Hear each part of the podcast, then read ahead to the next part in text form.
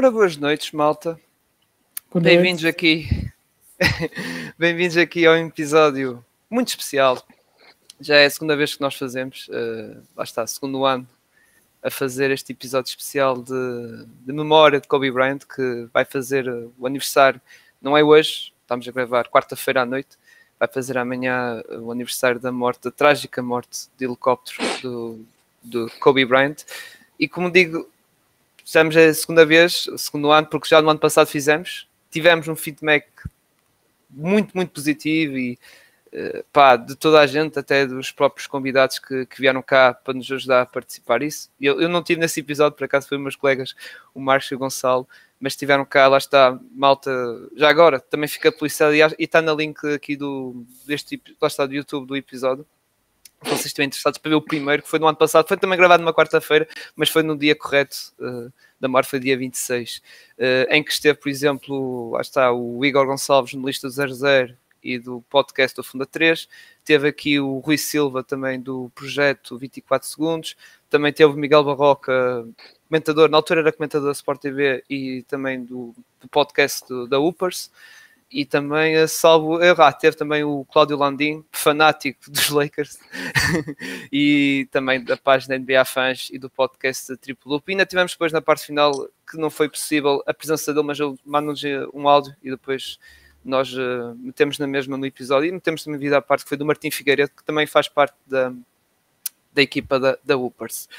Uh, e hoje temos aqui mais três convidados, três relatos de, para falar da história, da carreira, uh, da vida de Kobe Bryant. Primeiro, apresentar aqui um, um que já apareceu cá no nosso podcast, um, um, um amigalhaço aqui da, meu que é na parte clubística, digamos assim, que é adepto dos, da minha equipa dos Orlando Magics, que é colega do podcast do Rui Silva, que lá está, veio no ano passado e agora ele veio cá para representar aqui o 24 segundos, o grande Pedro Quedas. Tudo bem, Pedro?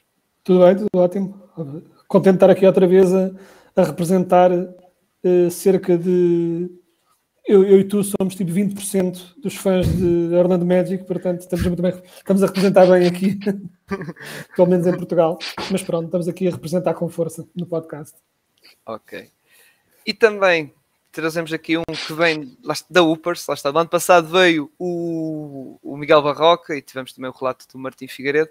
Temos aqui o André Costa, André que eu te conheci pessoalmente naquele episódio da Upers, que eu e o Marcos e outros, lá está claro, e com os Sebastião tivemos uh, aí e tivemos um bocadinho de, de interação. Bem-vindos aqui ao, aqui ao podcast da Pausa Técnica, André. Obrigado e obrigado pelo convite, a ver aqui que contributos é que conseguimos dar.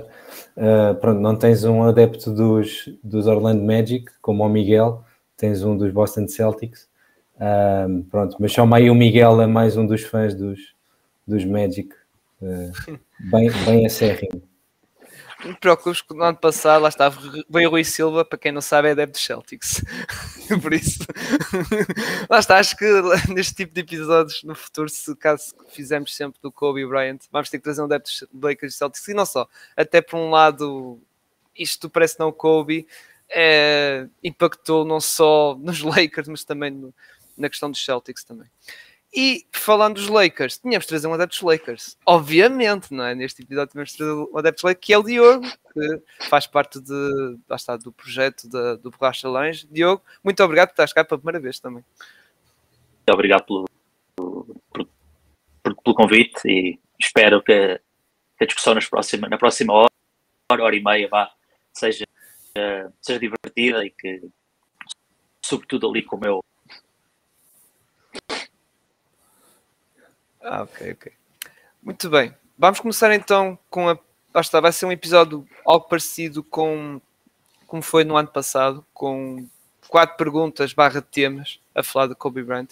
E a primeira que queria passar já aqui ao meu, ao meu lado, neste caso aqui para o meu lado, para o André, sobre qual é a tua primeira lembrança ou memória que tiveste na tua. Basta, Kobe Bryant, quando foi a primeira vez que viste ou ouviste de Kobe Bryant, se te recordas? Uh, bom, recordo, uh, eu tenho umas memórias engraçadas do Kobe. Um, portanto, eu lembro-me da chegada dele à, dele à NBA. Uh, ah, isso coincidia mais ou menos com o tempo em que provavelmente tu não eras nascido, mas nós, nós víamos os jogos em diferido uh, na manhã seguinte uh, e na altura não sabíamos muito bem os resultados, portanto tenho a ideia de começar a ouvir falar do nome dele. Uh, e depois a imagem dele começa, começa a cruzar-se comigo de forma muito evidente na altura em que nós passamos a ter aqui em Portugal os, tínhamos os torneios da Adidas do 3 contra 3 em que o Kobe era uh, a imagem do torneio, portanto era ele que aparecia nas camisolas uh, e na altura estava a jogar, portanto estava nos meus primeiros anos e jogava esses torneios 3 contra 3 e lembro-me de ganharmos uma etapa aqui em Lisboa, acho eu, do nosso escalão, pá, e como prémio deram-nos uma data de camisolas, então andei a treinar com aquelas camisolas do torneio durante anos, uh, portanto tenho essas memórias do Kobe, do ver pela primeira vez em diferido, uh, e depois de andar com ele ao peito durante muitos anos a treinar. Bem. Pedro, esse, uh, também lá está, acompanhaste, já devias ter acompanhado na NBA e já, já nem era nascido, não sei. Nasci em 92, não sei se, se na já, altura já acompanhavas. Foi quase, foi quase na mousse de quando eu comecei a acompanhar. Eu sou fã dos Magic eh, desde que, desde que entrou o Penny cheque, eu já acompanhava um bocadinho antes por causa do meu irmão, eh, que era muito, muito fã do, dos Bulls, e portanto eu, eh, nós lembro-me com o meu irmão vermos, víamos jogos da NBA alemão no satélite, porque era um canal alemão qualquer, que era o único que passava jogos que nós conseguíamos ver, então nós víamos os jogos em, às vezes em diferido, às vezes até em direto, loucura, mas no satélite em alemão, com os comentários, não fazíamos puta ideia do que é que aquilo estava a dizer, mas pronto. Mas eu lembro que quando eu me comecei a tornar mesmo feio a acompanhar foi uh, sensivelmente início de 90, portanto sim, acompanhei e sobre a primeira memória do Kobe, eu não, eu não situo com um momento específico, um, ehm, mas o que me lembra acima de tudo é, e mais uma vez prometo que não vou fazer, que não vou ligar tudo aos Magic em todas as minhas respostas, é a última vez, mas um, ehm, eu comecei a ver o Kobe indiretamente por causa dos Magic. Porquê? Porque eu era fã dos Magic, né? acompanhei o Penny e o Shaq e fomos às finais e tudo mais. Depois o Shaq saiu. E o Shaq saiu para os Lakers. E eu, como tal, nós na altura não, não conseguimos acompanhar as equipas todas da mesma forma que hoje conseguimos. Portanto, tínhamos de selecionar muito especificamente o que é que íamos à procura. E eu, obviamente, fiquei extra atento a como é que corria, assim, só um bocadinho ressabiado, só um bocadinho com a ferida ainda por sarar do Shaq nos ter abandonado, comecei a acompanhar um pouco mais ainda os Lakers e a primeira época do Shaq nos Lakers foi a primeira época do Kobe, ponto. Uh, o Shaq chegou aos Lakers na época do rookie do Kobe. E então eu lembro-me de ver jogos e highlights e imagens dos Lakers porque queria ver o Shaq, mas começou-me a saltar à vista o miúdo que saía do banco, pessoalmente ao início, e que uma confiança descomunal e que via-se que não tinha medo de ninguém e que lembrava, pessoalmente ao início de carreira, lembrava imenso de Jordan a jogar, uh, até colocava a língua de fora quando afundava, pessoalmente ao início.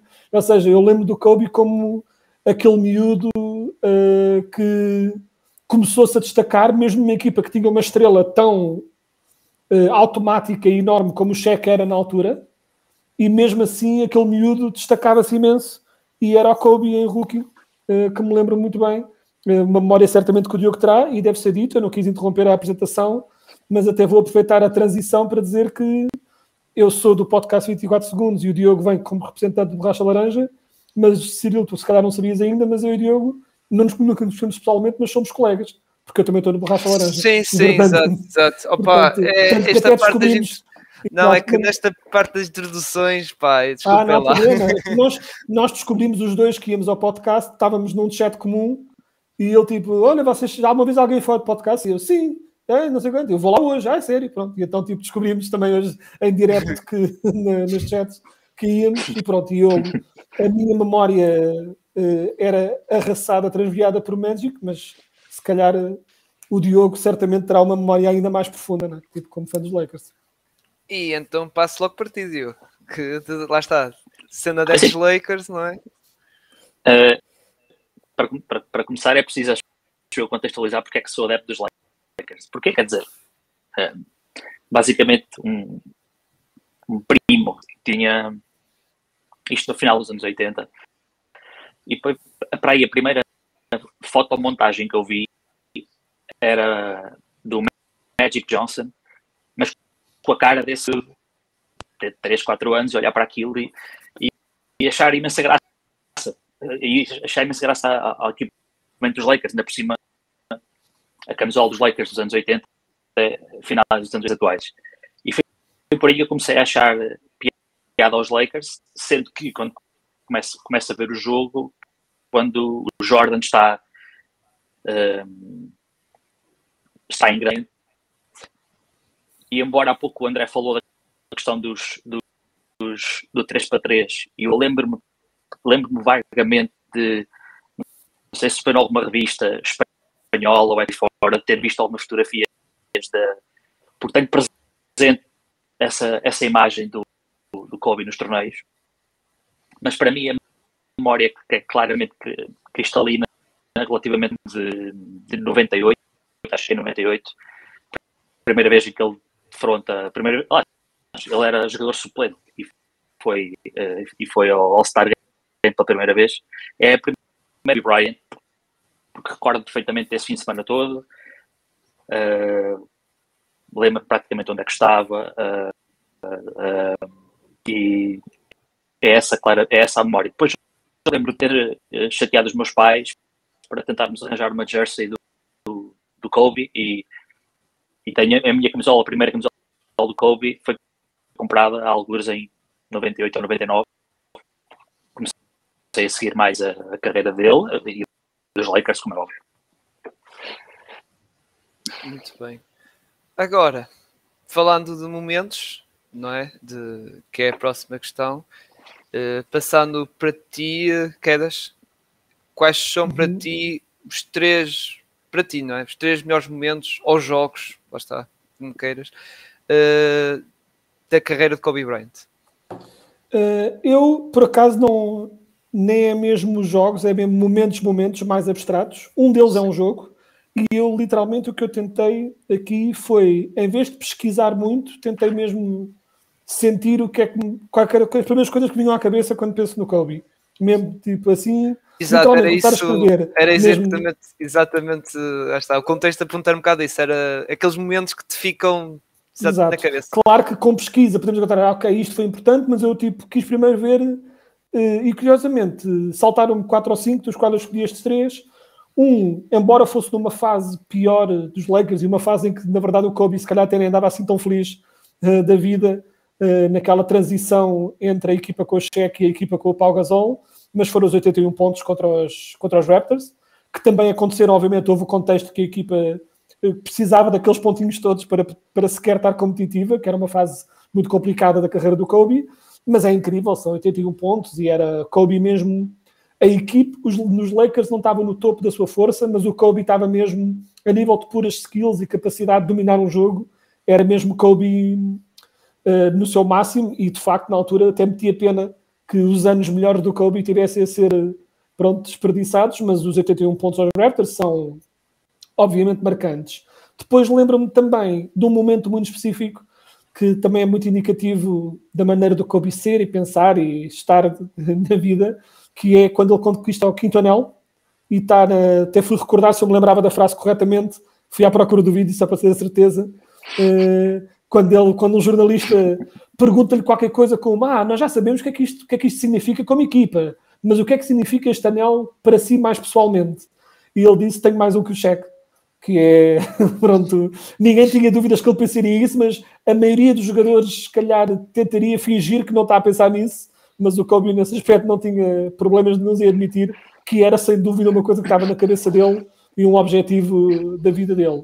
E depois também, e este também pode-me estar na memória também por causa do documentário, uh, não, é, não tenho maneira de saber como é que o meu cérebro processou esta memória, mas é um, toda a história da Redeem Team em Pequim, quando ele ganhou o Ouro Olímpico e que está intimamente ligada ao legado do Kobe, não é? Uh, o modo como os jogadores falam da influência que ele teve na equipa, na mentalidade da equipa, que é um bocado, quando pensas no legado do Kobe, pensas mais nessa mentalidade, nesse, nessa força competitiva, nesse, nessa ética de desporto, de treino e de dar o máximo todos os jogos, mais do que necessariamente o estilo de jogo dele ou não, porque também a NBA muda, tudo isto muda, mas todos os jogadores que jogaram com ele, principalmente os que estiveram nessa equipa olímpica, e muitos deles estamos a falar de, pronto, dos melhores jogadores da história da NBA, e até eles ficaram tipo, ok, isto é um nível acima e eu tenho de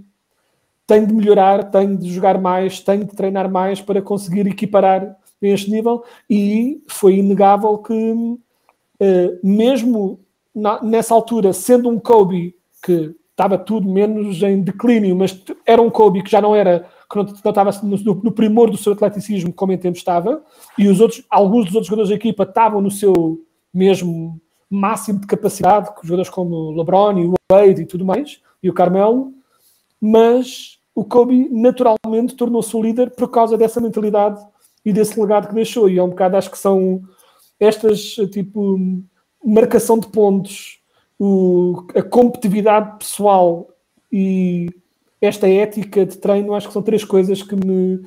São três momentos de carreira que exemplificam um bocado o que o Kobe era, na minha opinião. Exato. Aliás, eu lembro. De, lá está. Agora se eu tocar nos Magic. Eu lembro de uma que eles estavam. Ganharam 2-0 e ele disse Job not finish. Exato. É, esse aí. É, falaste de ética, de, ou seja, de. Pronto. Lá está o work rate, aquela questão de. Epá, quem ganhar este título, e na por cima era o quarto, eles tinham perdido contra os Celtics na época anterior, e naquele ano eles tinham. Aliás, nós apanhámos eles em Rive Seeds, digamos assim. Sim, sim. Eles queriam apanhar os Celtics, só que apanharam-nos a nós, que éramos a, digamos, a grande. Éramos a grande surpresa. Acho que era. Não, a grande surpresa no sentido de. Uh, pessoal estava pronto, mortinho que fosse os Celtics ou o LeBron James para ter aquela edição. Sim.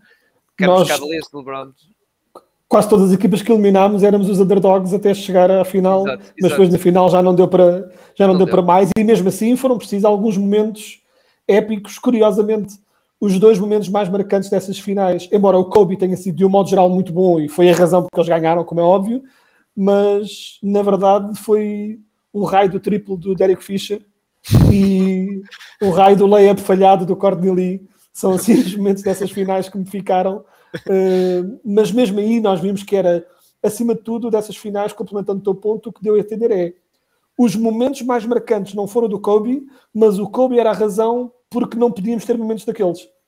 Porque qualquer erro contra uma equipa de Kobe íamos ser castigados severamente isso, e foi o que aconteceu. E foi o que aconteceu. Que era o que acontecia nessa fase do Kobe.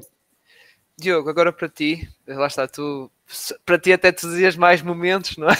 Ainda por cima acompanhaste mas. Uh, não, assim, assim, que, assim que havia esta questão, uh, no, os três, há logo três, de são iguais aos do Pedro, mas podiam perfeitamente ser, porque eu também consigo perceber claramente porque é que, esses, porque é que ele vê neles uh, momentos marcantes.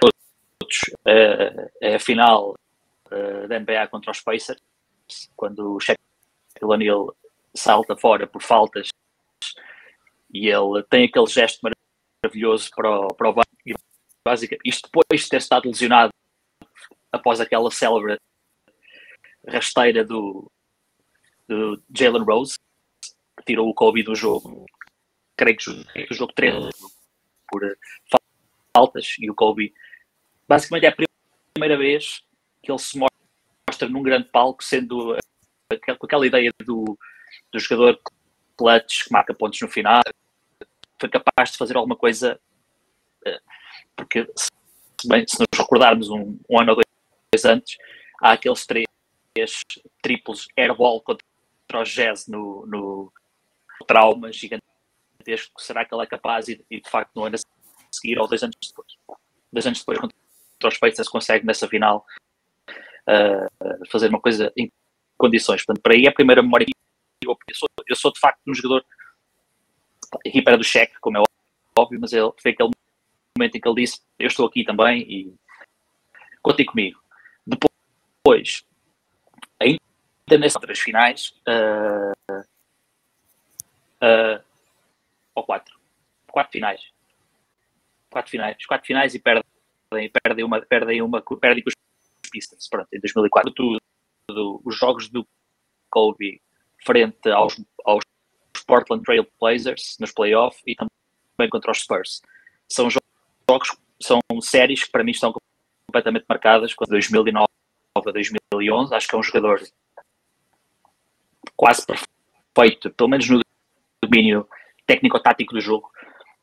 Mas, uh, mas uh, os playoffs 2004 é, há ali uma, uma potência quase, enfim, uh, quase animalesca que ele tinha.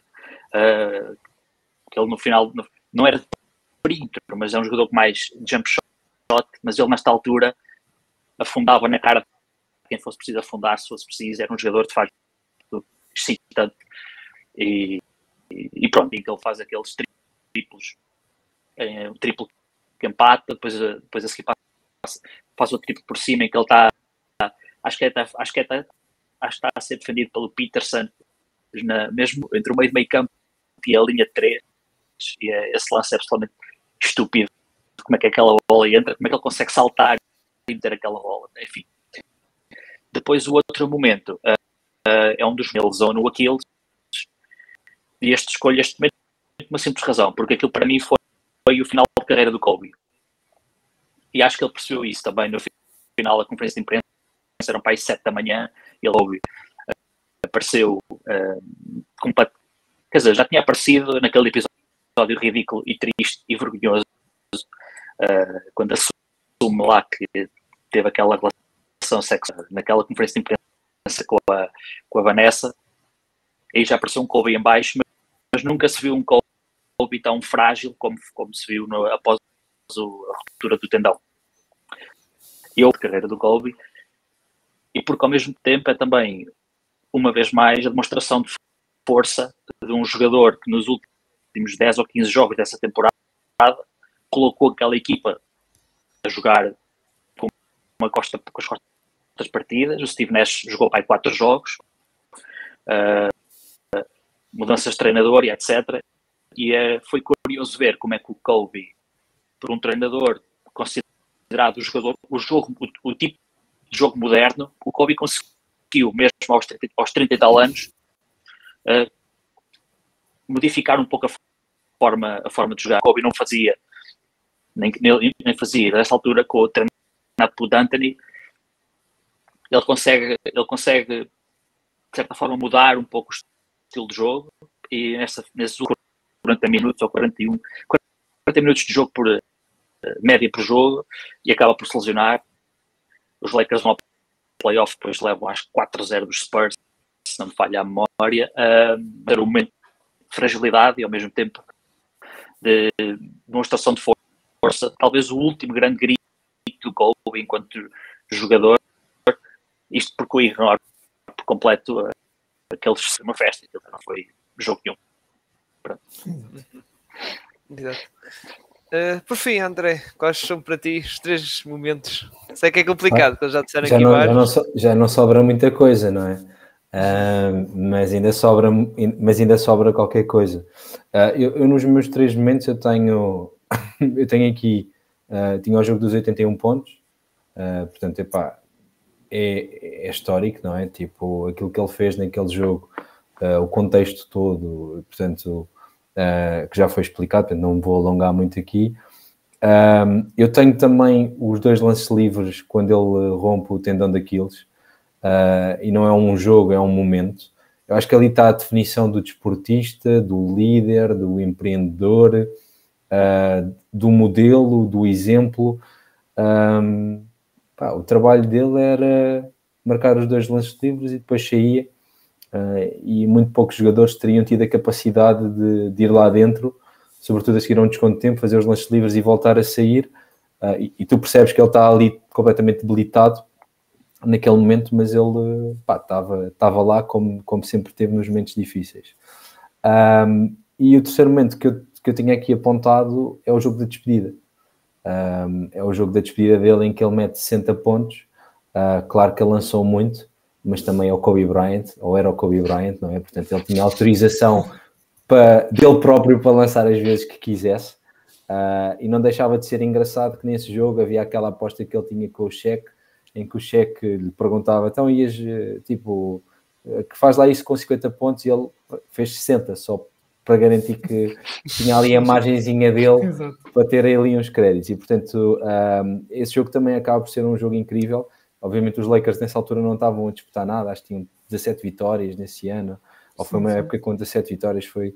Mas a forma como se sai, uh, e às vezes há muito aquela ideia de uh, sair por cima, eu acho que ele não podia ter saído mais por cima, ou seja, ele, ele, ele sai pela porta grande uh, e depois mesmo a conferência que ele dá, a história do Mamba Out, uh, portanto, tudo aquilo é, é poético, não é? Uh, e, e, acho que é um grande momento, eu diria que não é só da carreira do Kobe Bryant, mas acho que é um grande momento do desporto. Nós raramente temos a hipótese de ver os nossos ídolos a sair pela porta grande. E ele saiu pela uma porta muito grande. Muito bem. E agora vamos uh, falar, lá está, um bocado do, do legado em si, porque lá está o Kobe deixou muito, um legado muito forte e até na questão dos jogadores atuais da NBA ainda estão a, a querer um bocado a seguir, vou dizer assim, a sua mamba mentality, as suas pisadas e isso. E uh, a pergunta que eu queria fazer agora é qual é o jogador uh, atual da NBA que vocês mais reveu, lá está, epá, este é o Kobe Bryant, ou um, algo parecido, lá está, um, como já acho que já falaram aqui, é Michael Jordan e, e, o Kobe Bryant tem a fotocópia de Michael Jordan. Qual é o jogador atual da NBA que é, digamos, a fotocópia do Kobe? Passando de volta para ti, André. Quem é que achas que, Epá, que é do atual? É, eu acho que é o Jason Tatum. Pá, eu vejo ali nos movimentos dele muita coisa uh, que o Kobe fazia, aliás, e, e não é não é descabido, ou seja, o tempo que eles passavam no verão a treinar e, e acho que isso também era um aspecto importante uh, que, ele, que ele sempre conseguiu conservar e, e conseguiu ser um exemplo um, que era de, de, assumir o papel de mentor dos mais novos. Uh, apesar dele muitas vezes durante a carreira dele ser, ter sido criticado, às vezes por não ser o melhor colega de equipa, por ser demasiado exigente, pá, essas coisas todas, ele, ele, a determinado momento da carreira dele, ele percebe que ele tem que começar a dar de volta aquilo que lhe tinham dado a ele. Um, e, e, o também eu acho que foi, foi um dos jogadores que mais conseguiu retirar uh, dele. Eu não estou a dizer isto por, por ser dos Celtics, mas eu acho que eles têm movimentos em que aquilo às vezes põe-se lado a lado e é muito idêntico, a forma como, como até as pernas caem no lançamento são, são muito parecidas mesmo, e portanto eu diria o Tate. Pois, eh, aliás, o Tatum que andou a fazer umas filmagens, a fazer aquela cena de imitar o Kobe Bryant, que até nota da Laker Nation pegou nisso, pronto, para, brincar com, com, com os Celtics. Uh, passando para ti, Pedro, uh, quem é para ti, pronto, o tal jogador que tu, ok, tu és uma fotocópia de Kobe Bryant? Ou que mais revês nele, lá está, a questão de Mama Mentality e os moves e o skill set do Kobe. Eu acho que sim, acho que o Tatum é um excelente exemplo e eu pensei automaticamente em dois uh, que até falámos fora, uh, fora de ar antes de começarmos, que são, uh, e estaremos a repetir os jogadores que, que, se disseram ano passado, mas a verdade é que estamos a repeti-los porque são as respostas corretas. Não é? A nível do footwork, o DeMar DeRozan tem muito clara influência no, no Kobe. Depois tem muitas coisas em que fica a mas aqui vamos tirar a parte de é tudo relativo a nível de qualidades, porque pronto, estamos a falar de puramente skill set. Acho que outro também que é muito falado a nível de tanto no estilo de jogo como na mentalidade, o Devin Booker é assim uma aproximação interessante da maneira do Kobe jogar, mas uma coisa, eu tive alguma dificuldade com esta hum, resposta, uh, mas deu-me para pensar um bocadinho sobre que é difícil ter uh, jogadores como o Kobe e como o Jordan, a esse nível são muito poucos, mas a nível desse estilo de jogo havia muitos. naquela era havia muitos, esses, havia muitos jogadores desse estilo de jogo. Hoje em dia vais ter cada vez mais, e a razão porque tens tipo 3 ou 4 para escolher é porque a NBA mudou muito a nível de estilo de jogo. Exato. E a maneira de jogar do Kobe, o próprio Kobe, eu não estou a dizer como um ataque ao Kobe, é, o Kobe teria mudado de estilo de jogo se jogasse agora. É, é uma realidade da vida, tal como o Jordan teria, tal como todos os grandes teriam. Uh, hoje em dia, o puro ISO ball resulta em momentos, mas não ao longo de um jogo inteiro. Um, o mid-range, uh, mais uma vez, em certos momentos em que a defesa abre por completo, tipo, às vezes a defesa abre tanto o mid-range, o mid-range torna-se momentaneamente outra vez um pouco mais eficiente, mas de um modo geral, mesmo um jogador como o Kobe lançaria menos mid-range hoje em dia, é uma realidade da vida, ou seja...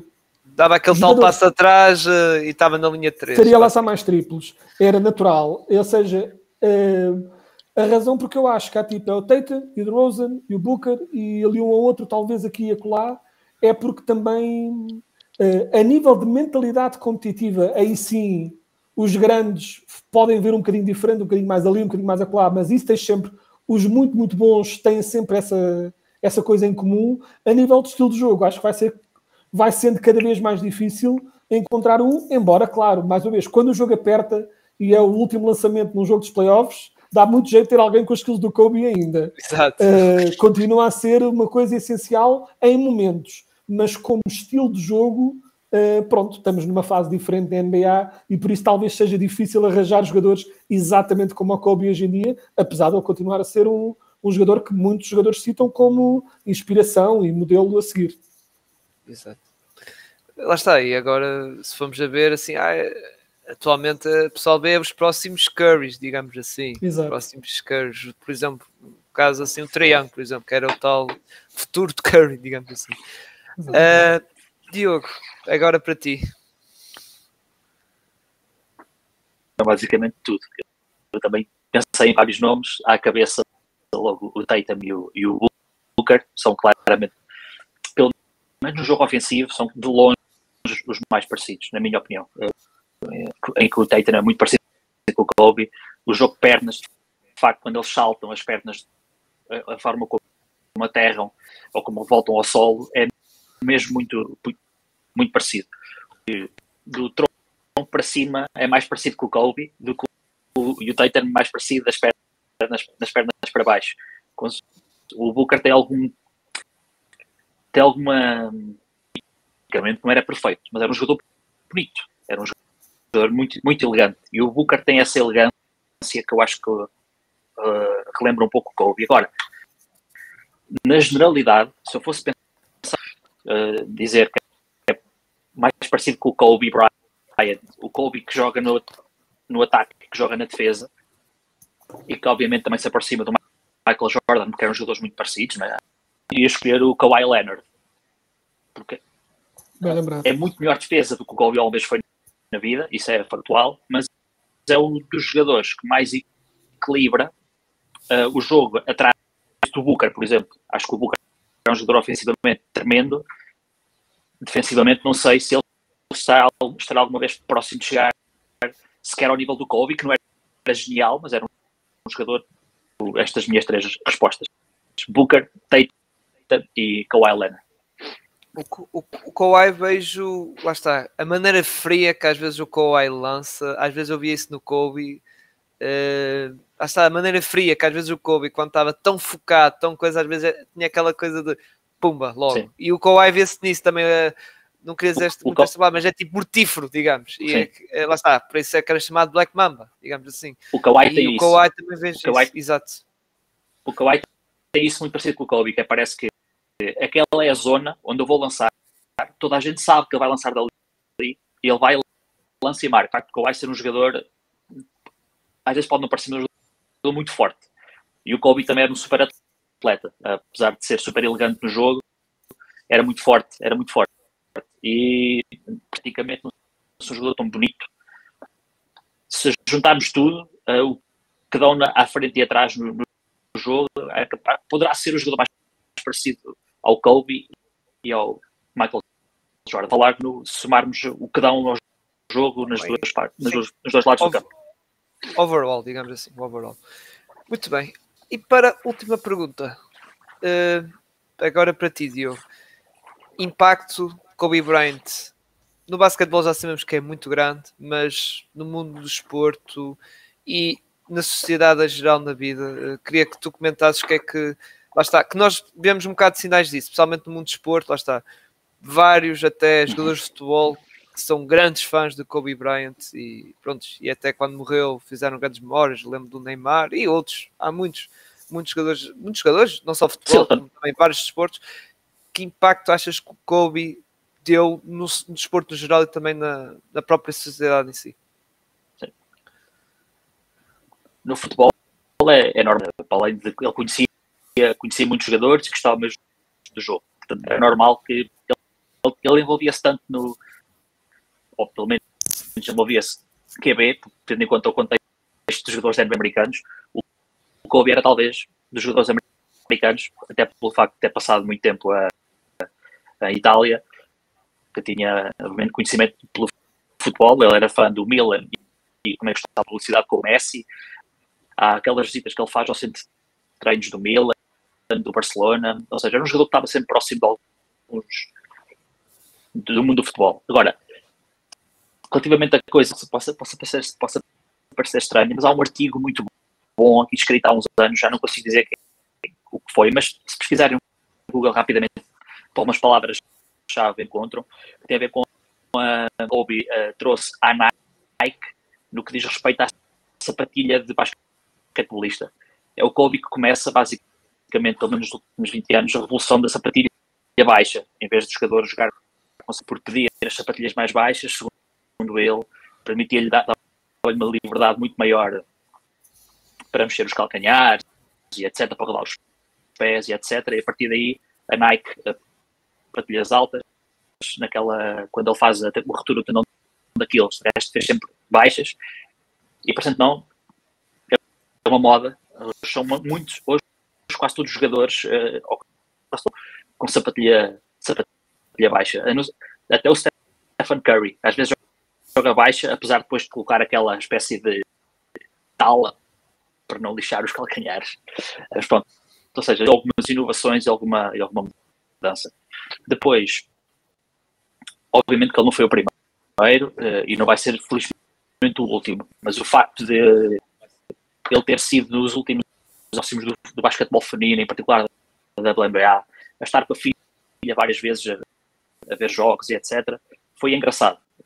Foi engraçado ver essa, trans, essa transformação do, do Kobe Bryant, que as pessoas vão viram ou vão começar a ver mais basquetebol feminino ou não, mas a verdade é que há muita gente que nos Estados Unidos uh, lhe atribui esse, esse, esse título, entre aspas. Uh, depois, outra coisa, mais uma vez, onde ele não é nada inovador, porque já houve imensos jogadores da NBA a terem sucesso, ou do desporto em geral, terem o seu próprio carisma, etc. Há muitos. Uh, o Kobe, por ter vencido um Oscar, ter, ter, ter sido elevado com um Oscar de Hollywood, por ter lançado uns livros, por ter feito uma empresa de, uh, que de facto os jogadores de basquete, ou qualquer um de nós, os quatro aqui e outras pessoas, se calhar podemos ser muito mais do que achamos que, que somos. Quer dizer, e nunca é tarde para se mudar muito privilegiado multimilionário, podia de facto fazer aquilo que queria e lhe apetecesse. Mas de facto ele fez aquilo que quis e que lhe apeteceu. Isso de facto é, também é interessante. Pronto, é possível ser-se bom noutras coisas e que não há problema nenhum em, não há problema nenhum arriscar. O Kobe arriscou tanto em campo, falhou tantos cestos, ganhou campeonatos, arriscou com livros, arriscou resultados. Ele, ele lá está, mais uma vez, é privilegiado podia falhar. Há muitos de nós que não podem falhar uma única vez ou duas, ele, podia falhar dezenas ou centenas, portanto, isso, isso é uma vantagem. Um, por mais, pelo menos a meu ver, seriam os mais importantes ou determinantes neste, ao nível do impacto do, do Kobe. Até porque eu não, eu não, não quero repetir o que o Pedro disse logo ao início time. Acho que é, é exemplificativo do impacto que o Kobe e deixou uh, naquela geração de jogadores e vai certamente deixar nas próximas gerações de jogadores. Uh, esse impacto é o acabar, acabará por ser aquele que é mais determinante. Enquanto houver alguém a referenciar, a, a falar do Kobe como inspiração, o, o, o a aura Sim, o, legado, sim, enquanto houver aquela questão do mama mentality, eu acho que isso nunca vai desaparecer porque vai sempre haver, embora, como eu disse, vai aparecer, lá está, se calhar no futuro é os próximos Currys, ou seja, jogadores a ser inspirados pelo Curry, mas acho que vai haver sempre pelo menos uma superstar, digamos, e temos no futuro o Tatum vai ter lá está, ainda não chegou bem no prime dele e o Booker é a mesma Sim. coisa, e mesmo assim a seguir a ele, se calhar vai ver sempre um ao outro. Sim. Sim. Eu, eu sou um bocado crítico dessa, dessa, dessa, desse jogão do Mamba Mentai. Ele, ele basicamente ah, sim, sim. Estava, estava na lama e aquilo foi para. Enfim, quer dizer, não são muitos sim. os jogadores que dão a si próprios uma, uma, uma alcunha, não é? Pronto.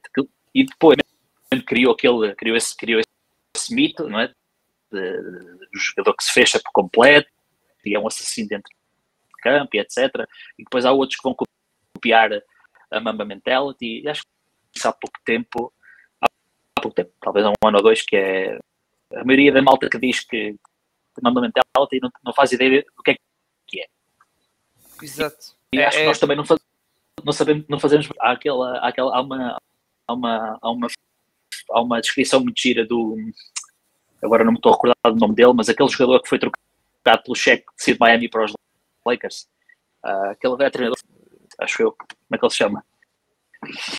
Uh, Já não. Pá, não estou a lembrar. Que foi trocado dos, uh, dos Miami para Sim, os Lakers na troca. Ele altura, ele altura, ele altura estava.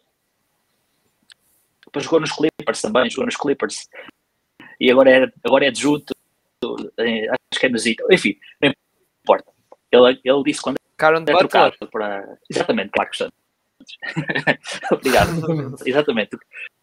O Karen Butler há pouco tempo disse uh, que ele, ele escreveu um livro e o prefácio foi o Kobe, o Kobe que fez o prefácio. E basicamente ele diz que quando, quando ele é trocar blackout, ele, o que é blackout? Era um treino que o Kobe fazia até cair para o lado. Era o blackout dele. Horas e horas e horas e horas e horas a treinar. Uma loucura, pronto. Quer dizer. E, esse, eu, eu este tipo de blackouts como algo a atingir, algo a copiar, é sequer saudável saudável. Quer dizer, nem toda a gente tem capacidade uh, mental e até física para ter. Quer dizer, eu, eu, não faço, eu não faço, deve ter sido, deve ser tão complexo ser-se colega de equipa de um indivíduo destes. Eu não, não sei até quanto é que isto de facto é altamente saudável. Exato, e ouvimos relatos, até foi o próprio Jules Randall, de, antigos colegas do Kobe, até o próprio Dwight Howard, que acho que houve uma que foi, uh, do Dwight Howard foi, que ele nunca conheceu, digamos, ou nunca foi à casa do Kobe, só quando ele foi para os Lakers no ano do título, acho eu, mas foi antes, lá está, do falecimento, é que foi finalmente à casa dele. Estar com ele, ou seja, lá está um bocado como o Ruben diz aqui, o Kobe não tinha assim não é boas relações, não tinha aquela, como é que vou dizer, confiança, ou seja, mostrava aquele lado mais frio, uh, lá está, era o seu modo de liderar, pronto, não queria mostrar uh, muita abertura para, ei, relaxar, não, opa, isto é trabalhar, trabalhar, e lá está, tivemos vários relatos dos jogadores, eu lembro do, do, do Randall também na questão do treino e isso, de, lá está, de apanhar o Kobe no, a treinar os lances às 5 da manhã, coisas assim, pá, e, e, outras histórias, e há por aí outras histórias do, do Kobe Bryant. Passando para ti, Sim, Pedro, Quedas. Não, não, não, diz, diz, Diogo. Força, força. Não, não, diz Diogo. Não, ia, dizer que, ia dizer que não há mal nenhum ter esse tipo de atitude. Quer dizer, quem é profissional de topo, como são os jogadores da NBA, é até expectável, é normal que, que tenha esse tipo de comportamento. Não? É? O que não é normal, e se calhar no Kobe foi feito o grande problema do Kobe até 2008, 2009 é achar que todos os outros têm que trabalhar como ele. E isso nem sequer é realista.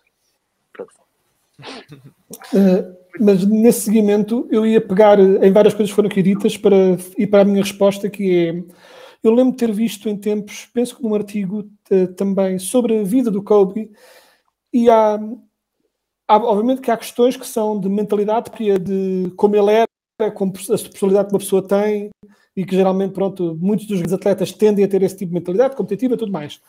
Mas eu acho que o Kobe era um.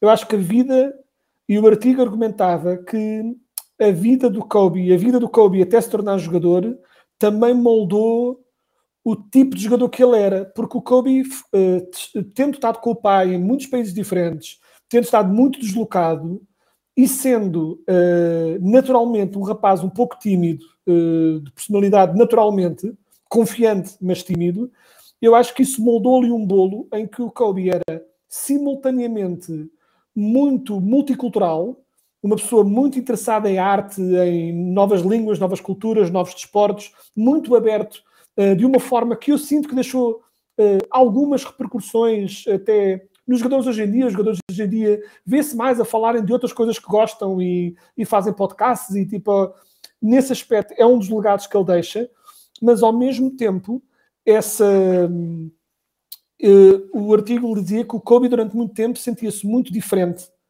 Ele era muito diferente de toda a gente, sentia-se muito diferente de todos, a nível de mentalidade, a nível de personalidade, a nível de gostos, não é? Tipo, ele às vezes ele depois volta para os Estados Unidos, uh, especificamente em Filadélfia, e entra com um ambiente de jogo em que era muito street e muito duro e, e de repente está ali ele que sabia falar italiano e gostava de arte e outros desportos e ele sentia-se um bocadinho desenquadrado. Ou seja, eu acho que isso também fez com que ele se concentrasse. Não posso estar preocupado em integrar-me, tenho que preocupar-me comigo.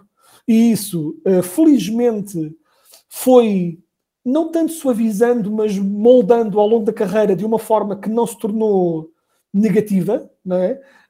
Um, foi sem dúvida influente na dissolução dele com o Cheque.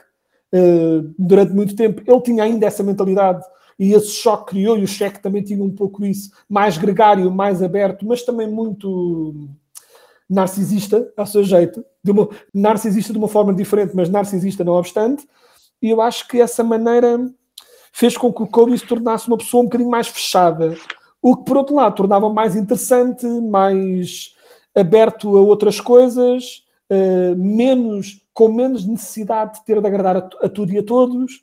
Ou seja, o Kobe não tinha problema nenhum em, uh, sei lá, não estar a ouvir as mesmas músicas que os colegas todos do balneário. Se ele não gostava, não gostava e seguia em frente com a vida dele. E, ou seja, isso tornava-o simultaneamente um colega difícil, mas um jogador e uma personalidade desportiva muito interessante. E tanto que via-se, antes de ele tragicamente morrer mais cedo, viu-se claramente o Kobe, depois de largar o desporto, uh, claramente ao longo dos anos também aprender, aprendeu a ser um bocadinho mais feliz, mas via-se que estava feliz de não ter, de poder deixar para trás a parte do tem de ganhar e poder simplesmente começar a extravasar essas coisas todas que ele gostava de fazer e que até por mentalidade competitiva sentia que não podia, quase que não podia dar parte fraca e então guardava isso tudo para ele e ele finalmente dizia: Agora vou falar tudo o que eu gosto, estou à vontade. E pronto, e felizmente eh, a vida saiu outra coisa na carta, e muito infelizmente.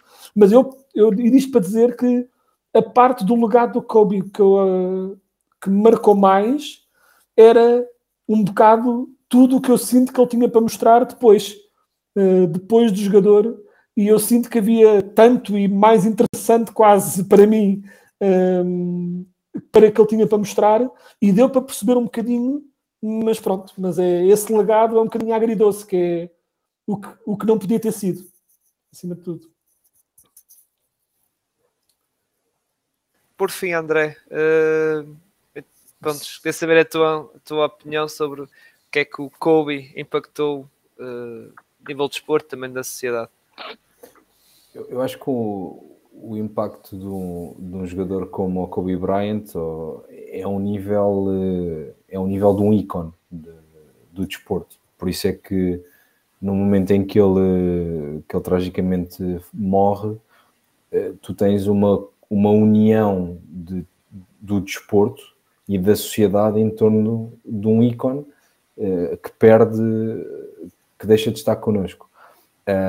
E, e, acho que isso tem muito a ver com a capacidade que o Kobe sempre teve uh, de ser muito mais do que um jogador de basquete uh, e de interpretar aquilo que são os valores um, da NBA. Ou seja, muita gente pergunta, então, mas o que é, que é a NBA? Toda a gente diz que é uma liga. Pá, a NBA é uma empresa que inspira pessoas. Uh, e, e, o Kobe era, era, era o, precisamente isso. O grande uh, traço que ele tem era ter a capacidade de inspirar outros.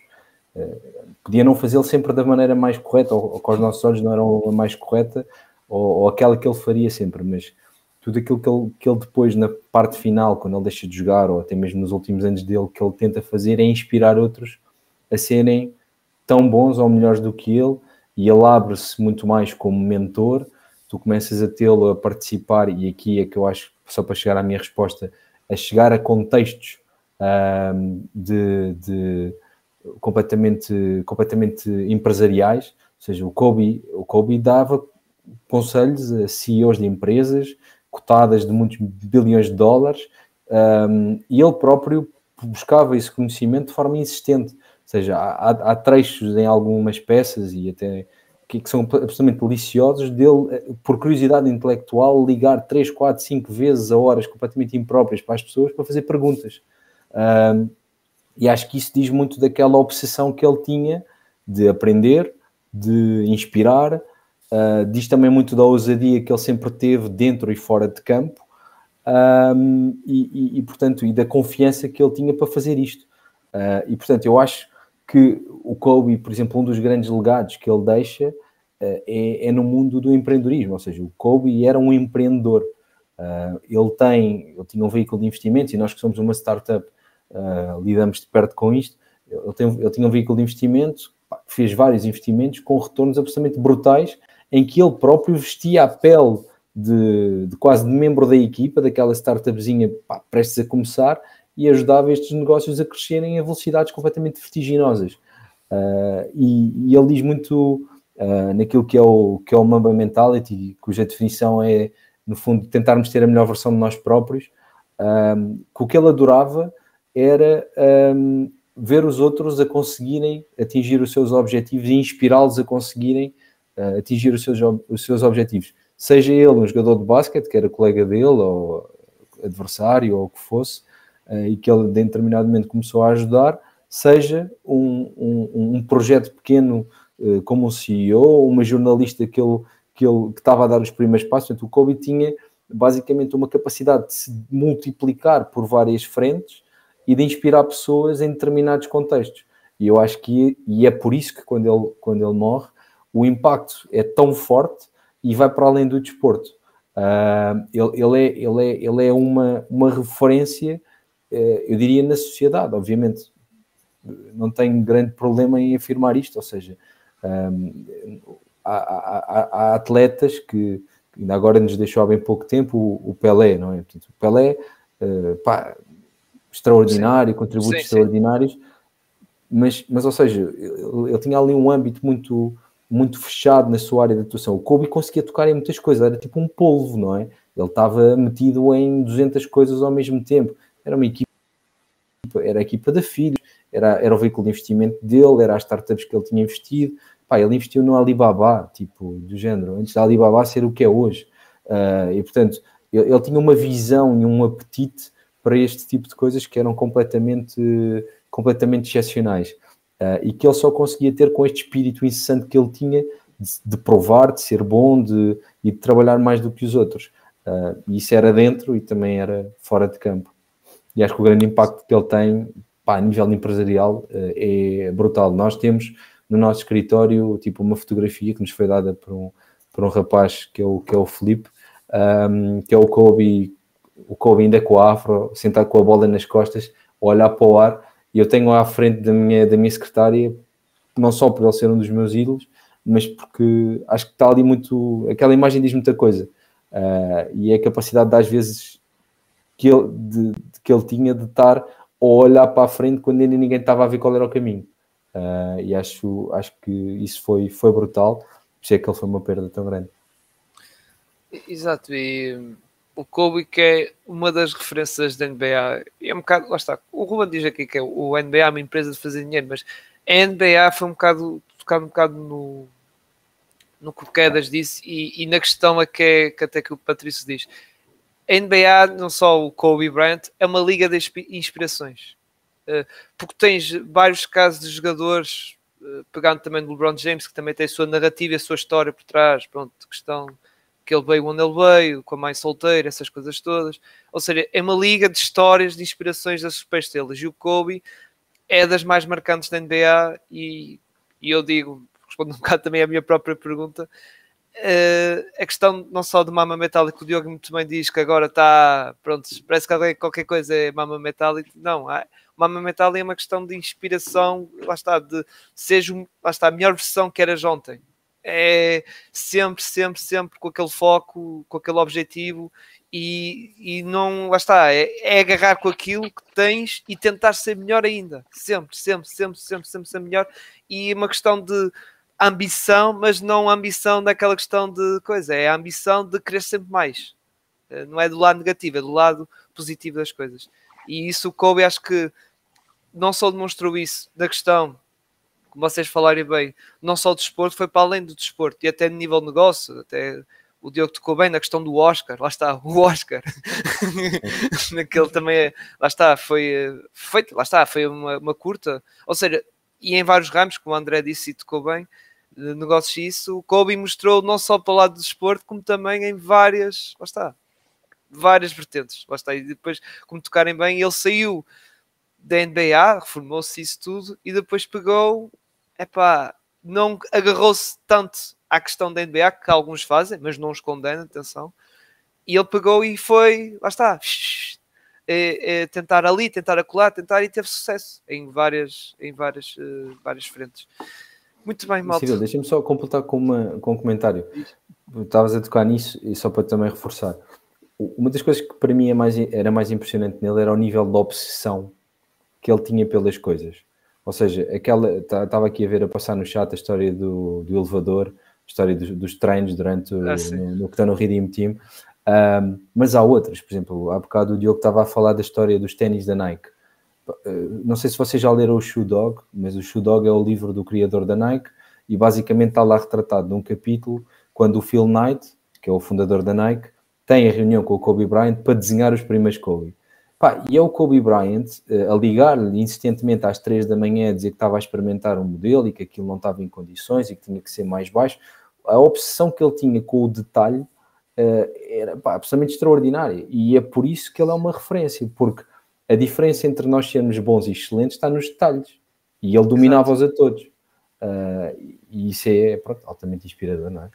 E, e não sei, agora tocaste isso de acordar de manhã cedo. O próprio Michael Jordan, uh, no discurso emocionante, disse que uma vez estava, pronto, não sei se vocês recordam, que o Kobe ligou, não sei, às 3 ou 4 ou 5 da manhã a perguntar a Michael Jordan basicamente o move que ele fazia para saber como é que era. Lá está a maneira de fazer, de lançar, agora já não lembro bem a especificar, lá está a, questão, mas lá está, a questão é que ele é tal coisa, é, é uma pessoa que, como é que vou dizer, pensa numa coisa e fica sempre ali martelar e, e, é daquelas coisas assim, não, tem que fazer, tem que conseguir, tem que conseguir, vou ligar, vou chatear uma pessoa, pá, são 4 da manhã, 5 da manhã, mas eu tenho que conseguir, não sei o que, não sei o que mais. E depois, como eu digo, houve relatos de vários jogadores, uh, principalmente lá está, que eu estava a dizer aqui do Randall, que demonstra isso, que é um jogador que tenta, claro que é difícil ser perfeito, mas ele tentou sempre, na questão de, pelo menos do basquetebol e com a mamba mentality, tentou sempre chegar ali à beira da perfeição e, e lá está, e é uma, é uma, uma, dedicação tremenda. Diz Diogo. Sim, e eu também estava agora a dizer uh, o quão raro também é para este tipo de atletas. Estamos a falar de atletas, mas pode ser, vamos imaginar uma pessoa de negócio, seja o que for, uh, ter lado, mas usem outra palavra que agora não veio outra à cabeça, de estar num pedestal gigantesco e não ter pudor nenhum em perguntar como é que se faz isto com o JJ Redick, quando o JJ fazia parte da equipa com quem eles estavam a treinar. Uh, aquele grupo de jogadores que por nome é convocado um grupo gigantesco para treinar com a equipa, equipa norte-americana, e, e, e, e pergunta-lhe se ele pode treinar triplos com, ele. E o GG disse: ah, Mas comigo, sim, sim, tu lanças bem, eu quero ver como é que tu fazes. Dizer, o GG Redick, que estava na Liga Yukovi, campeão, várias vezes campeão, MVP, eh, etc. Considerado por muitos um dos melhores jogadores da história do jogo, vai ter com um miúdo, na altura miúdo quase, tu lanças bem, eu quero aprender a lançar contigo. Isto não há muitos. Exato. Se calhar, exato. se calhar há muito poucos mesmo que têm esta capacidade de, de, desta humildade, buscar sempre alguma coisa para melhorar. essa questão do que o André falou, de ser eh, minucioso, ir aos detalhes, é, é de facto a diferença do Kobe para, para outros atletas, para o Dess. Exato. Muito bem, Maltinha. Está feito então aqui este episódio do Morinha. Aqui agradeço a presença então de vocês os três uh, que ajudaram a fazer este episódio e a tornar ainda mais especial. Lá está com os vossos com as vossas memórias, com as vossas lá está, histórias e, e lembranças também do Kobe e da, da vossa opinião sobre, sobre ele. Uh, passando agora para a parte dos plugs, lá está que vocês fazem parte de alguns projetos. André, tens o, lá está, a questão do Upers que voltou com o seu podcast, é? e também o próprio projeto da Upers. Ah, o projeto da Upers continua, continua de pé, eu sou, sou o fundador da Upers, nós continuamos aqui muito, muito empenhados em dinamizar a, a, comunidade e estamos agora com, com várias coisas que vamos começar a pôr cá fora nos próximos tempos dentro das áreas onde atuamos, mas também coisas novas que temos vindo a preparar e não só em Portugal, também já estamos a expandir para outros mercados. Quanto ao podcast, eh, portanto, nós retomamos agora na, na segunda-feira e temos também já mais um episódio na segunda-feira. Nós não somos tão organizados como vocês aqui com, com, com datas, uh, vamos fazendo isto assim um bocadinho mais ao nosso ritmo, mas temos aí um convidado de peso uh, na, na segunda-feira que vamos anunciar em breve. Uh, uma pessoa que, que, tem uma ligação muito engraçada com a modalidade e ele vai falar também sobre isso. E que também não dá muitas entrevistas, portanto é também não perder, não perder. Mas pronto, estamos aí e, e, é sempre um prazer participar nestas coisas e também dar-vos aqui a força para vocês continuarem com, com, o vosso trabalho e também aqui aos restantes que o continuem a fazer isto no final do basquete é bonita em equipa e por isso estamos, estamos aqui todos para o mesmo. Exatamente. Pedro, eh, Quedas, queres fazer publicidade para o 24 segundos?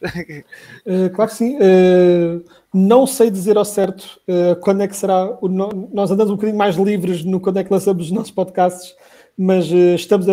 Mas pronto, vamos começar agora a fazer com mais rotina e o Rui Silva. E estamos a preparar também, pronto, uma, uma nova rúbrica assim que ainda vamos apresentar dedicada também aqui ao passado da NBA, estamos a trabalhar nisso, a tentar fazer uma coisa gira. Uh, e, ironicamente, o melhor plug que posso fazer é que no, no, segundo em que acabarmos este podcast, eu vou voltar a fazer o que estava a fazer antes, que era escrever um artigo para a laranja que tenho de entregar para a newsletter desta semana e que ainda não terminei. Portanto, estou literalmente a terminar isto e a dizer foi um prazer, vou escrever. É pá, peço desculpa se atrasei-te. Não, não, o atraso, o atraso foi todo meu. O atraso foi todo meu. Mas sim, é isso. Entre, espero, entre 24 segundos, eh, sim, entre 24 segundos e o borracho laranja tenho muito com que me entreter e vou, vou dando as minhas perdinhas nas duas coisas. Eu, eu só espero não se uma mensagem do Carlos Reis a dizer que foste tu a razão de atrasar aqui o artigo do Pedro Não, não, vai ficar feito hoje. E agora passando, lá está, borracha laranja, Diogo. É, pronto, também tu participas nesse projeto, não é? É, por isso, olha, subscrevam Borracha Laranja para ler o texto de Pedro Quedas. é isso, maltinho. Eu é, então, malta. Eu esta, esta...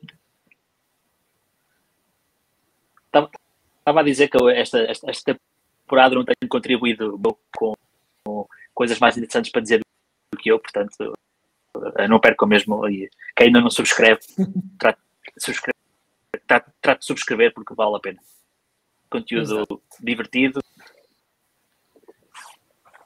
E, e, lá está, e variável, digamos assim, é vários tipos de, de, de, de conteúdo, seja draft, seja a questão de endemias, seja mais atualidade de NBA que até é escrito um bocado pelo Pedro Quedas, pelo Lucas, isso, ou seja, vários tipos de lá está, quantidade e de grande qualidade também. Muito bem, malta, vamos então despedir de vez. Agradecer a toda a gente que esteve aqui a nos uh, ver. Uh, agora, parte, a minha parte de fazer publicidade, sigam-nos então uh, nos nossos redes sociais, Twitter e Instagram. Subscrevam ou sigam aqui no nosso canal do YouTube ou na Twitch, que também gravamos uh, na Twitch em simultâneo. E também, se não gostarem, como eu digo sempre, não gostarem de nossas lindas caras e preferem só ouvir as nossas lindas vozes, e, ou seja, são adeptos mais do áudio do que do vídeo, subscrevam então o, ou sigam as nossas plataformas podcast, Google Podcast, Apple Podcast e Anchor e outras também. Temos, estamos, estamos em vários, eu agora não sei todas de cor. O Gonçalo é que sabe delas. Grande abraço a todos. Para a semana voltamos para episódios de NBA e também, se calhar, para um episódio extra de, a falar sobre a Euroliga. Grande abraço a todos, muito obrigado aqui aos,